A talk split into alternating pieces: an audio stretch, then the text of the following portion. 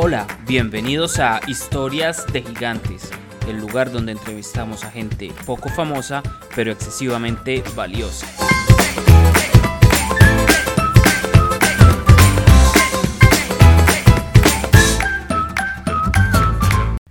Gigantes, no olviden suscribirse a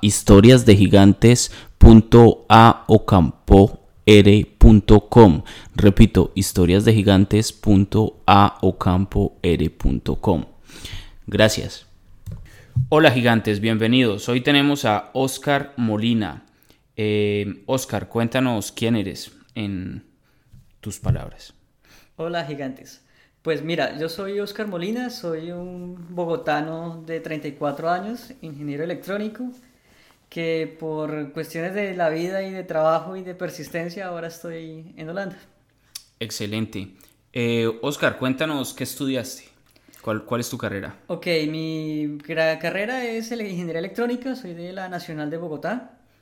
Y después de trabajo y un poco de esfuerzo, pude hacer la maestría también en electrónica, pero electrónica de potencia en la Javeriana. Electrónica de potencia. ¿Y de qué año estamos hablando? ¿En qué año más o menos hiciste tu carrera y qué año más o menos hiciste tu maestría? Ok, el, el pregrado sí fue muy organizado después de la bachillerato, lo terminé en el 2005. Y la maestría sí la empecé seis años después, en el 2011. Uh pero con la pequeño grado de dificultad adicional donde estaba trabajando full time y haciendo la maestría al mismo tiempo. Ok, y yéndonos un poco en el tema de la maestría, ahorita adentramos en lo del trabajo también. Eh, ¿Cuál fue el tema de tu maestría? ¿Dijiste potencia? Sí. sí. sí. pues realmente eh, yo inclusive desde niño, desde como los 15, 12 años, me ha gustado trabajar con máquinas. Y a pesar de haber estudiado electrónica, que era lo que estaba de moda en ese momento, eh, ya después me seguí interesando por elementos más grandes. Por eso decidí tener electrónica potencia, en donde tiene que ver más con máquinas, con motores, con grandes equipos, cosa que le asusta al electrónico promedio. Y pues por cuestiones de trabajo pude tener la oportunidad de tener un subsidio de la maestría y hacerla en el tema que me interesaba, que era precisamente electrónica de potencia. Excelente. Bueno, hagamos un viaje por el tiempo en tu vida y, y vamos bien atrás y empecemos a subir. Em, cuéntanos un poco de cómo era tu familia ah, cuando eras niño, dónde naciste. Pues ya sabemos que naciste en Bogotá, pero cómo era la dinámica familiar en esa época, etc. Cuéntanos lo que nos quieras compartir de esa época. Bueno, pues la historia de mi familia es bien interesante porque realmente mis padres son de origen campesino.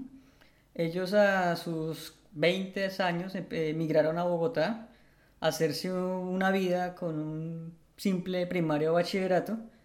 Y por cosas de la vida, ellos hicieron sus cosas, tuvieron sus empresas. Por cuestiones de la um, economía de los 90 quebraron, quebraron muy, muy al fondo, que era precisamente en mi infancia.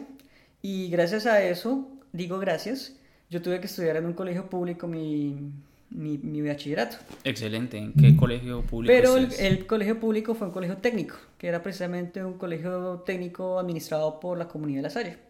Entonces, a pesar de, un colegio, de ser colegio eh, público, realmente tenía lineamientos, digamos, decentes eh, de alta calidad y en el área técnica. Entonces, yo estudié en un colegio de, de naturaleza técnica, en donde desde sexto grado empecé a jugar con cables resistencias y motores. Mm. Y pues finalmente cuando terminé mi bachillerato en el 2000, pues ya era técnico electricista. Mm, excelente. Entonces ya una vez hice mi bachillerato en ese colegio público, eh, tuve la, oportunidad de tener una muy buena educación, casi que una preingeniería en realidad. Y pues realmente después pasar a la Universidad Nacional pues fue un salto casi que natural. Y gracias a eso pues pude eh, acceder al examen, presentarlo, calificar lo suficiente para entrar a estudiar electrónica en la nacional. Ok, bueno, y entonces te gradúas del colegio y pasas a la nacional. ¿Y cómo es la cuestión monetaria en esa época? Eh, ¿Cómo pagas la universidad? ¿Es una beca o trabajas o tus papás? O... Ok, pues ahí es cuando digo que yo soy uno de los buenos productos de los impuestos colombianos porque pues mi primaria fue en Colegio de la Nación En Colombia la Universidad Nacional es una universidad de naturaleza pública, entonces uno realmente lo que paga es muy poco. Eh, para ese entonces yo pagué un salario mínimo mensual durante todo el semestre. Excelente. Este, realmente eso era nada. Y pues inclusive hubo unas tres o cuatro veces que tuve los mejores puntajes y eso hizo que me devolvieran ese dinero inclusive. No, muy bien. Entonces, pues realmente mi, a nivel de colegiatura, pues fue casi que gratis. Y eso fue muy importante porque sin eso habría sido mucho más difícil. Pues realmente era la única opción viable. Lo otro era haber estudiado alguna cuestión técnica o buscar en las otras universidades públicas existentes, porque claramente la situación económica en mi familia no fue nada buena y pues no es que sea ahorita todavía lo mejor, pero pues en lo que fue la década de los 90 y 2000 fue bastante difícil y pues se dieron las cosas afortunadamente para tener una ayuda de la parte del gobierno para estudiar. Excelente, eso es una historia que nos interesa mucho acá. Estoy seguro que muchos escuchas pueden estar en una situación similar y eso es muy motivante saber que, que se puede, que funciona. Bueno, y entonces haces tu pregrado, estudias ingeniería electrónica, eh, haces una tesis y sales al mundo laboral. Eh, ¿Cómo fue eso? Cuéntanos un poco de esa época. Pues fue una parte que también hubo como una intersección entre la parte académica y la parte de trabajo, porque los que conocen la Universidad Nacional de Colombia saben que es una universidad que se caracteriza por los problemas eh, de manifestaciones, paros y muchas de esas Em, cosas exóticas de la universidad pública en, Colombia. Entonces, por ejemplo, en el caso en el año que yo me gradué, realmente hubo un paro que de casi cuatro meses, lo que hizo retrasar el grado como seis meses más. Entonces yo me tuve que haber graduado en diciembre del 2005, pero realmente lo hice casi que a mediados de 2006, pero finalmente yo terminé todas mis obligaciones en el 2005. Entonces yo realmente empecé a trabajar casi que al momento de estar entregando la tesis porque pues necesitaba el trabajo, sobrevivir y tener mis cosas. Y ahí fue cuando tuve mi primer trabajo en una parte que era como una asistencia técnica en un mundo de UPS. Un trabajo interesante, algo aburrido, pero finalmente trabajo.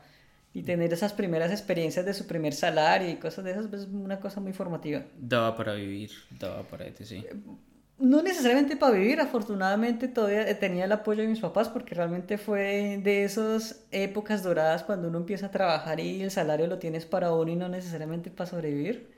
Y pues fue una, aunque no era lo mejor cosa, era suficiente. suficiente para lo que yo necesitaba en ese instante. Ok, ¿y cuánto tiempo duras trabajando ahí? Realmente en ese trabajo duré muy poco, duré seis, ocho meses. Realmente la demora fue graduarme de tal forma de tener el título y poder realmente aplicar a empresas un poco más llamativas y hacer cosas más interesantes a lo que yo, digamos, quería aspirar. Bueno, y después de ese trabajo, ¿qué haces? ¿Empiezas a aplicar empresas, etc. y de pronto mejora la situación en algún momento? Sí, pues ahí es donde ya también empezó a surgir mi vena emprendedora y de apuestas, porque finalmente yo empecé a trabajar en la una micro una empresa que hasta ahora iban haciendo. Llevaba escaso año y medio, dos años formada, pero que era lo que ahorita llaman una startup, pero en esa época eso no, eso no existía, El, término, pero era finalmente eso, era desarrollar nuevos equipos, productos de todero, pero a la vez hacer desarrollo de productos bastante interesante. En Colombia le dicen PIMES, pequeñas y medianas empresas. Exacto. Ah, Entonces, las pymes. Entonces me metí finalmente en una pima. Entonces, digamos, me tocó, como dicen allá en Colombia, tomar la decisión de ser cabeza ratón o cola de león. Y pues, en una primera instancia, cuando uno no ha trabajado, lo mejor es meterse en un lugar donde uno tenga que hacer muchas cosas. Mm. Porque tiene la oportunidad de llenarse de experiencia de muchos flancos y realmente ver cómo es la vida. Mm. Porque una cosa es lo que le dicen los profesores que generalmente, y lo digo por el caso de Colombia, no sé en otros lados, son generalmente estudiantes con experiencia, pero no son realmente profesionales que conozcan el mundo industrial o general. Entonces, tener un trabajo, un primer trabajo, que te dé la oportunidad de conocer diferentes roles, desde el técnico electricista que le toca en el suelo apretando tornillos y cables, hasta el trabajo de diseño de ingeniería, pues es tremendamente formativo, porque finalmente le da las verdaderas bases para ver qué es lo que uno realmente es bueno y para qué sirve en una sociedad en la que le tocó o en la que esté. En efecto, en efecto.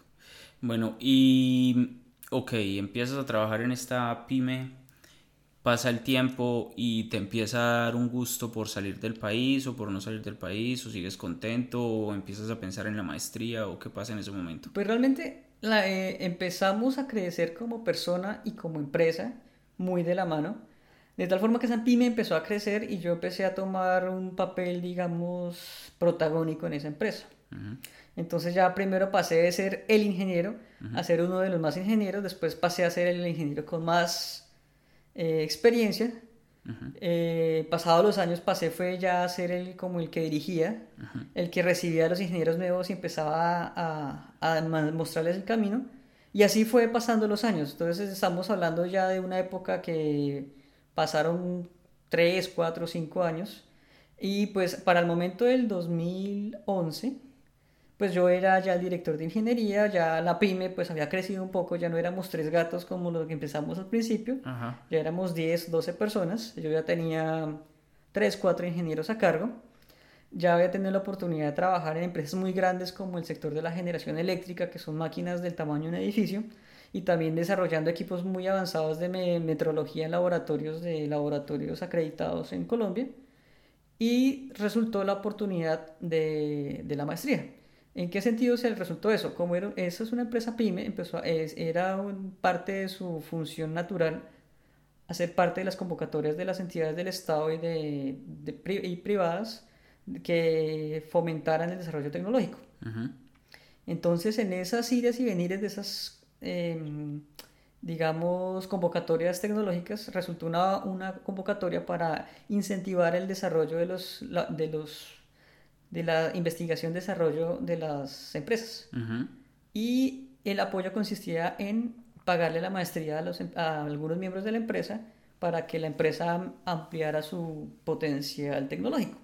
Entonces, como yo ya hacía parte de la empresa, era una, una ficha, digamos, interesante, pues fue algo natural que yo fuera uno de los beneficiarios de esa convocatoria. Entonces de ahí nació que una entidad del gobierno que en Colombia se llama el SENA, que es como una entidad de educación técnica y tecnológica en Colombia, patrocinara la estudios de maestría y doctorado y maestría y doctorado en general de, de, integrantes de las empresas. Ok, entonces terminaste estudiando en el SENA. Eh, entonces, entonces no, más que estudiar en el SENA, el SENA terminó pagándome la maestría. Ah, excelente. Entonces ahí fue cuando, pues si bien yo ya, yo ya habían pasado 5 o 6 años de haber terminado, de haber tomado mi última clase de ingeniería, si bien ya estaba como, convergieron las cosas. Yo ya tenía la intención de querer estudiar, tenía la divergencia de hacerla fuera del país o en Colombia, pero resultó esta oportunidad que iba en Colombia. Entonces finalmente empecé mi maestría en el 2011, a mediados del 2011, con este nuevo apoyo. Entonces ahí vuelvo al punto. De nuevo, se vieron de alguna forma los impuestos de mis antecesores y, ancestros eh, volcados a, que el gobierno de alguna forma me apoyara en el, en el, estudio. Excelente. Entonces se podría decir que Oscar es un producto del de los programas de apoyo del gobierno colombiano. Exactamente, desde el colegio público, universidad pública y luego los diferentes programas de apoyo a las empresas en los sectores de desarrollo tecnológico. Ok. Bueno, y pasa esto, haces tu maestría, escoges tu tema de maestría, haces tu tesis, te gradúas, ¿y qué pasa en ese momento? Bien, entonces para ese momento, una cosa importante es que una maestría en promedio dura dos años, ¿no? Yo me demoré cuatro años y medio haciendo la maestría. De hecho, para muchos amigos cercanos eso significaba hacer un doctorado por la época y por todo, pero pues en mi caso fue una maestría y realmente lo disfruté mucho porque fue una época de mucho trabajo, mucho sacrificio, pero también de mucho aprendizaje de volver al mundo académico y estando muy sumergido en el mundo industrial profesional, como que volver a esas, esas roles de estudiante, de tomar clases y todo eso. Entonces, como me costó tanto tiempo, pues realmente me demoré un montón de tiempo comparado a lo que el promedio de estudiante de maestría se gasta. Y lo único que significó fue un desgaste muy fuerte en mi, en mi ser este, de tener un trabajo de mucha responsabilidad, mucho responsabilidad técnica y también humana en el sentido que tenía gente a cargo. Y a eso súmele el, una maestría de un, de un, nivel académico pues no despreciable. Entonces, cuando yo terminé la maestría, realmente lo único que quería era tomarme un respiro. Entonces realmente lo que fue buena parte del 2005, bueno, más finales del 2015, y prácticamente el 2016 fue como una época para mí. significó trabajar, bajarle un poco al ritmo y como darme un respiro para hacer otra vez Oscar Molina social y persona. Exacto, y no el no la persona que trabaja todo el día y por la noche hace su maestría. Exacto, y que en sus tiempos libres duerme. ¿Cuántas horas dormías en esos días? Lo que fueron esos cuatro, casi cuatro años y medio, yo creo que cuando dormía harto eran unas seis horas. Entonces, por eso el mejor plan que a mí me podían surgir en un fin de semana era dormir un domingo o mediodía Sí, en efecto. Yo creo que acá hay mucha gente que se siente identificada, ¿no? En Colombia, en este, en este tipo, bueno, en toda Latinoamérica me imagino, que se siente identificada con este tipo de situaciones. Pues bueno, es excelente. Y bueno, y entonces vuelves al mundo laboral, me imagino. No, pues nunca lo dejé ¿Nunca realmente. lo dejaste? Pero realmente después del estudiar volví a, tener una vida laboral, digamos, estándar, que era realmente solo eh, la obligación de trabajo. Bueno, y si mal no recuerdo, tú trabajabas en compañías que tenían acceso a plantas eléctricas y todo el sistema eléctrico colombiano, ¿no? ¿Cómo fue eso? Un poco, cuéntame. Eso también es una parte muy interesante porque eh, no sé en muchas otras partes del mundo, pero en Colombia la parte de la ingeniería eléctrica es asociada a toda la parte de alta tensión, distribución de energía y la energía electrónica es toda la parte de componentes pequeños y dispositivos eh, de, equipos pequeños en general. Entonces, eh, por mi formación técnica en el área eléctrica y por mis buenas bases de máquinas y otras cosas, a medida que empecé a hacer proyectos en el sector eléctrico, empecé haciendo equipos de mantenimiento y luego mediciones, eh, la vida me fue llevando hasta llegar a ser considerado un experto técnico. Entonces, inclusive participé en desarrollo de unos, de unos pilotos a nivel Colombia en el desarrollo de, de, modelos y de verificaciones y validaciones de, de modelos de sistemas de generación. Mm. Al hacer esos modelos, eh, empecé a, a, figurar como una persona que sabía del tema y conmigo les tocó empezar a generar excepciones, mm. porque todo ese mundo era cerrado para el que tuviera título de ingeniero eléctrico o electricista. Y cuando empezaron a llamarme a mí a ciertos trabajos y que yo los tenía que firmar, en un principio no los podía firmar porque no tenía el título, pero ya hicieron ciertos acuerdos CNO y CREC para permitir eh, personas con títulos de electrónica, control y otras áreas afines empezar a trabajar. Entonces, este, con el desarrollo de la, del trabajo empecé a meterme en ese mundo y a ser ya considerado experto técnico. Me fui auditor o soy auditor porque pues de hecho eso no lo pierdo por estar acá de sistemas eléctricos de potencia donde son como les dije hace un rato, máquinas muy grandes de 150, 230 megavatios. Eso es como eso es la energía suficiente para alimentar un pueblo por ahí de 200 mil personas. Entonces son máquinas interesantes en donde yo era de los pocos, o soy de los pocos que permitían, en, yo digo entre comillas, jugar con los sistemas de control y verificar que controlen y protejan en general el sistema de una forma adecuada. Excelente jugar con, la, con los generadores de Sí, con los megavatios que van rodando por ahí. Muy maravilloso. Pocos, me imagino que son pocos los que pueden jugar. Sí, pues de hecho en Colombia típicamente eran gente proveniente de Brasil y Argentina. Y pues yo tuve unos contactos con unos expertos aquí en Turquía, mm. eh, otros en Estados Unidos. Eh, primero trabajé como alcanzacables, digo yo, hecho de asistente de muchas cosas y finalmente yo terminé haciendo los trabajos eh, después de un, tiempo. Mm, excelente, mucha experiencia. Bueno, y hoy en día vives en Holanda. ¿Y cómo fue esa transición? ¿En qué momento empezaste a pensar quiero salir de Colombia? Exacto, entonces precisamente con... Después de empezar a tomarme ese tiempo para mí, después de toda esa maratón que significó la maestría, y tener un tiempo ya como para, para mí, empecé a ver que de cierta forma lo que ya estaba haciendo, si bien suena muy interesante y muchos a mí inclusive alcanzaron a criticarme, empecé a sentirme como muy cómodo, como muy estático, muy como cuál es el siguiente reto. Realmente yo me caracterizo por ser algo inquieto y quienes me conocen lo saben. Y empecé a ver que como que ya había estado perdiendo el picante, la, el sabor de hacer ciertas cosas porque se empezaron a volver rutina. Rutina. Entonces ahí fue cuando empecé a volver a, a tomar eh, lazos de amistades que como comentario interesante, buena parte de mis buenos amigos de la universidad, de la Nacional, un 60% ya estaban por fuera de Colombia. Mm. Y de hecho en algunas ocasiones decían que el, de los que más pinta tenía de haber migrado primero era yo y era paradójicamente de los que estaba aún en Colombia. Entonces empecé a llamar a mis amigos y decirle, oigan, es que no sé, últimamente he estado considerando como buscar otros horizontes porque donde estoy, si bien no estoy mal, me parecería interesante como abrir puertas a nuevas experiencias. Eso estamos hablando de finales del 2016, mediados del final, esta época es más o menos del 2016. Ok. Y pues empecé a, llamar, y pues empecé a llamar, a llamar y, y, inclusive a mirar en redes sociales, en LinkedIn, todas esas cosas que en teoría sirven para eso. Y, y entre esas, pues eh, fruto de esas relaciones, redes de amigos, fue que empezaron a, a surgir oportunidades.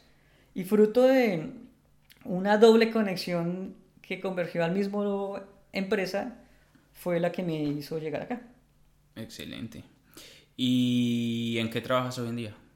Bien, pues ahorita inclusive pues volví a parte de mis orígenes, que es la parte del desarrollo de productos. Entonces, digamos, si bien no me había especializado mucho en grandes máquinas, en equipos de generación, ahorita volví al desarrollo de electrónica para lo que ahora sí se llaman las, las startups o desarrollo de nuevos eh, productos. Entonces, en este momento, eh, mi experiencia y conocimiento en el mundo de la electrónica análoga hizo que me volviera llamativo para que donde estoy ahorita me trajera hasta acá.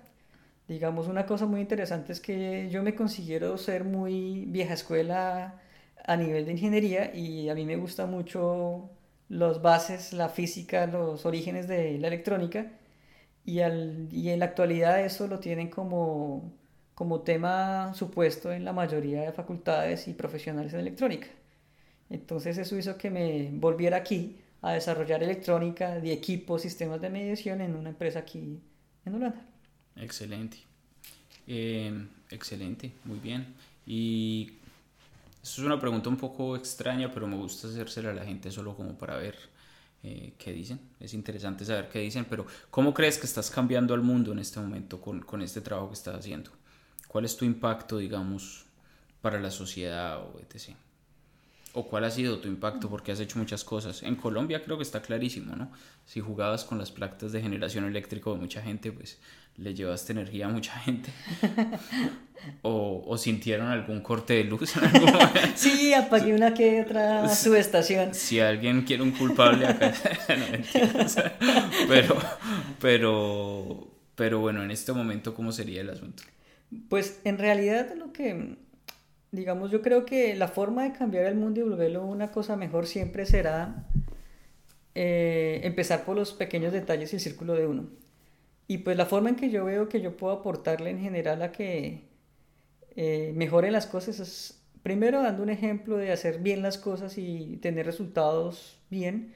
Y la otra es que fruto del trabajo de uno, las cosas funcionen mejor, bien y sobre todo que cumplan su funcionalidad.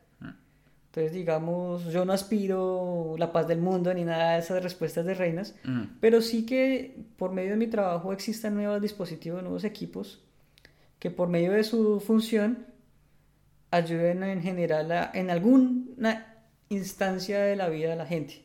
Entonces, en su momento la parte de generación, una mejor calidad de energía, en la parte, por ejemplo, de laboratorios, unos mejores equipos de medición, en este caso, afortunadamente estoy en una parte relacionada con equipos biomédicos, entonces tiene un impacto muy interesante en la optimización de recursos hospitalarios. Y pues en general si uno hace bien su trabajo y lo hace de una forma correcta y no por el camino mal llamado fácil, pues es una excelente forma de aportar que las cosas anden en el sentido que tiene que ser. Excelente, excelente, es, es verdad. Bueno, cambiando un poco de tema, no mucho, pero un poco. Eh, eh, se supone que la idea de historias de gigantes es inspirar a gente que nos está escuchando y que de pronto están en una etapa un poco más temprana de, de sus caminos. Entonces, eh, ¿qué consejo tienes para alguien así? para alguien que de pronto está en Colombia o en cualquier otro país de Latinoamérica y, y está buscando nuevos horizontes y quiere salir y no ve la salida o de pronto se pone obstáculos al mismo y dice, no, es que yo estoy como trabajando, o no, es que yo no sé el idioma, o no, es que, eh, no sé, cualquier cosa, cualquier excusa, excusas de un millón. ¿Qué consejo le darías a, a una persona, a los que nos están escuchando en este momento? Mm, bueno, a mí la palabra consejo me parece un poco robusta, pero sí muchas recomendaciones. una recomendación. En el sentido que una de las de lo más que yo digo es que definitivamente cuando uno hace algo, lo tiene que hacer y lo tiene que hacer bien. En general, así sea un poco fuera de los gustos de uno, porque eso de alguna u otra forma impactará a alguien y generar relaciones humanas que más adelante le puedan ayudar o no. Y también es una forma de andar bien, porque muchas veces por la predisposición de no del desagrado se hacen malas cosas y eso de una u otra forma va a afectar en contra a uno mismo. Entonces, primera recomendación, si algo se hace, se hace y se hace bien. Y lo otro es que a pesar de las circunstancias, los ambientes, las... todo lo que lo rodea a uno, uno siempre tiene que intentar tener un norte. Y un norte en el sentido de, de tener claro lo que quiere, que es muy difícil. Y si no se tiene por lo menos claro lo que se quiere, por lo menos estar en una situación que se sienta uno bien.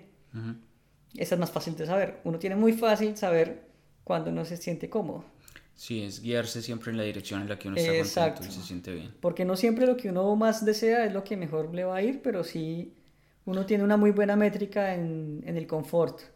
Claro que no hay que exagerar, ¿no? Porque uno se siente como durmiendo también. Ah, sí, claramente, sí, pero pues el confort es, es, sobre todo una cuestión muy completa en el sentido de, de las tres instancias importantes de uno, mm. que es la, más la más interna, la salud, la que le sigue la familia y la más externa que es el trabajo, la profesión. Mm. Si uno tiene relativamente bien esas tres y en ese orden, pues uno puede decir que se siente bien. Que está bien. Uno puede jugar con la última, uno puede perder un trabajo, pero puede estar bien. Puede agarrarse con un familiar y si no es tan grave, no está tan grave. Pero si se pone a jugar con la salud, la comida, el bienestar, el sueño, la, el estrés que llaman ahorita que enferma, pues ahí sí, ese tipo de cosas a veces sí no tienen... Pan no tiene solución. Bueno, em, un libro que te haya marcado y te interese recomendar. Un libro, un libro. Me podría ir como a lo clásico, como Un Conde de Montecristo, de Alejandro Dumas, porque es un excelente, aunque el, la, la motivación es la más alturista que es la revancha, pero sí es una, una excelente forma de cómo, a pesar de las de, la, de las adversidades, de los obstáculos, si uno tiene claro en la mente para dónde quiere ir y cómo quiere ir, pues puede... Lo logra. Bien sea saltarse o rodear el problema. Mm. Entonces, que eso es lo que nos falta mucho a nosotros los latinos, que se dejan abrumar por algún obstáculo y se bloquean. Exactamente. Eso nos pasa mucho. Hmm. Mucho, mucho. Em, bueno, ya estamos terminando la entrevista, ya te pedí el libro, ya te pedí... Ah, sí, la última pregunta que me gusta hacer a mí es, em, pues las entrevistas no son perfectas, ¿no? Entonces, eh, una pregunta que a mí me interesa mucho es, ¿qué pregunta te debía haber hecho y no te hice? Y generalmente es difícil de responder, así que... Ah, carajo, sí. Piénsale un segundo. Déjeme masticarlo, decían. ¿Qué pregunta? Mm, está difícil. O de pronto algo que simplemente se te ha quedado en la cabeza y, y pienses, pude haber dicho esto y no lo he dicho. De pronto algo relacionado con las motivaciones que lo hacen uno avanzar o, detenerse en algún punto de la vida. Digamos, eh, en ocasiones hay motivaciones que lo obligan a uno a persistir donde está y mantenerse, como fue el caso mío hace unos años antes de la maestría y durante la maestría, que mi motivación era pues terminar de hacer lo que estaba haciendo, también coyunturas económicas y familiares del momento, pero ya después cuando se supera eso cambian las motivaciones y ya se vuelven algo mucho más personal en donde ya uno empieza a sentir como ese empujón de de buscar nuevos horizontes y salir de la zona de confort. Mm. Entonces, digamos, en ocasiones esas motivaciones es muy, es muy difícil filtrarlas. Cuando son verdaderamente motivaciones innatas y no son presiones de externos. Sí, esa de hecho es una muy buena pregunta y, y en efecto no te la hice y se me olvidó, pero vamos a hacerla ahora. Eh, durante todos estos años, ¿cuál ha sido como tu mayor motivación para continuar estos caminos? ¿Y cuál ha sido también como la mayor dificultad que has tenido? Pues la mayor motivación siempre ha sido, y pues yo me considero un tipo de familia, es como buscar este, la evolución en, la, en el confort y en la mejora de la calidad del círculo cercano familiar. Entonces también una muy buena motivación y también fruto de lo que viví en mi infancia de las crisis económicas de los, de los 90 y 2000, siempre tuve claro que para un futuro de mediano y largo plazo quería por lo menos tener una tranquilidad económica para vivir de una forma que yo considerara eh, bien. No estoy hablando de lujos, no estoy hablando de vivir en la costa en un en bajo cuatro palos y una, y una hamaca, sino en un punto donde la calidad de vida fuera como aceptable. Absolutamente. Entonces, entonces este, pues esa fue una motivación muy importante, pero también mi segunda motivación siempre fue, y ha sido y será, que lo que yo haga, de cierta forma lo disfrute, mm. o por lo menos su gran mayoría. Uno no puede decir que en un trabajo uno disfruta el 100% del trabajo porque sería mentira. Mm. Pero si por lo menos la mitad más uno de las cosas que uno hace la disfruto, estoy en el lugar que debo estar. Todo va correctamente. Ok. ¿Y el problema? El problema.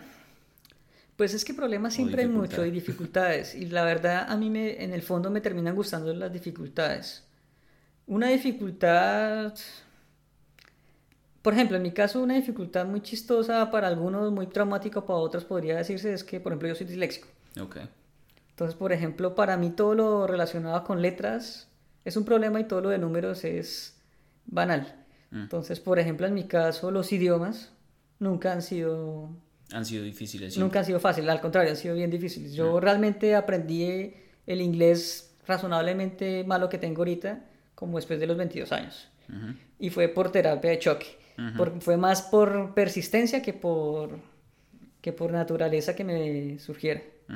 Pero pues eso finalmente se volvió una oportunidad para aprender de otra forma lo que el, el común de la gente aprende. Mm. Y pues en general siempre ante una dificultad surge es una nueva opción de hacer las cosas de otra forma. Mm. Puede que la forma estándar no resulte, pero de la forma de uno tendrá que. Mm. Excelente. Pues bueno, ya dimos una excelente, un, excelente paseo por toda tu vida.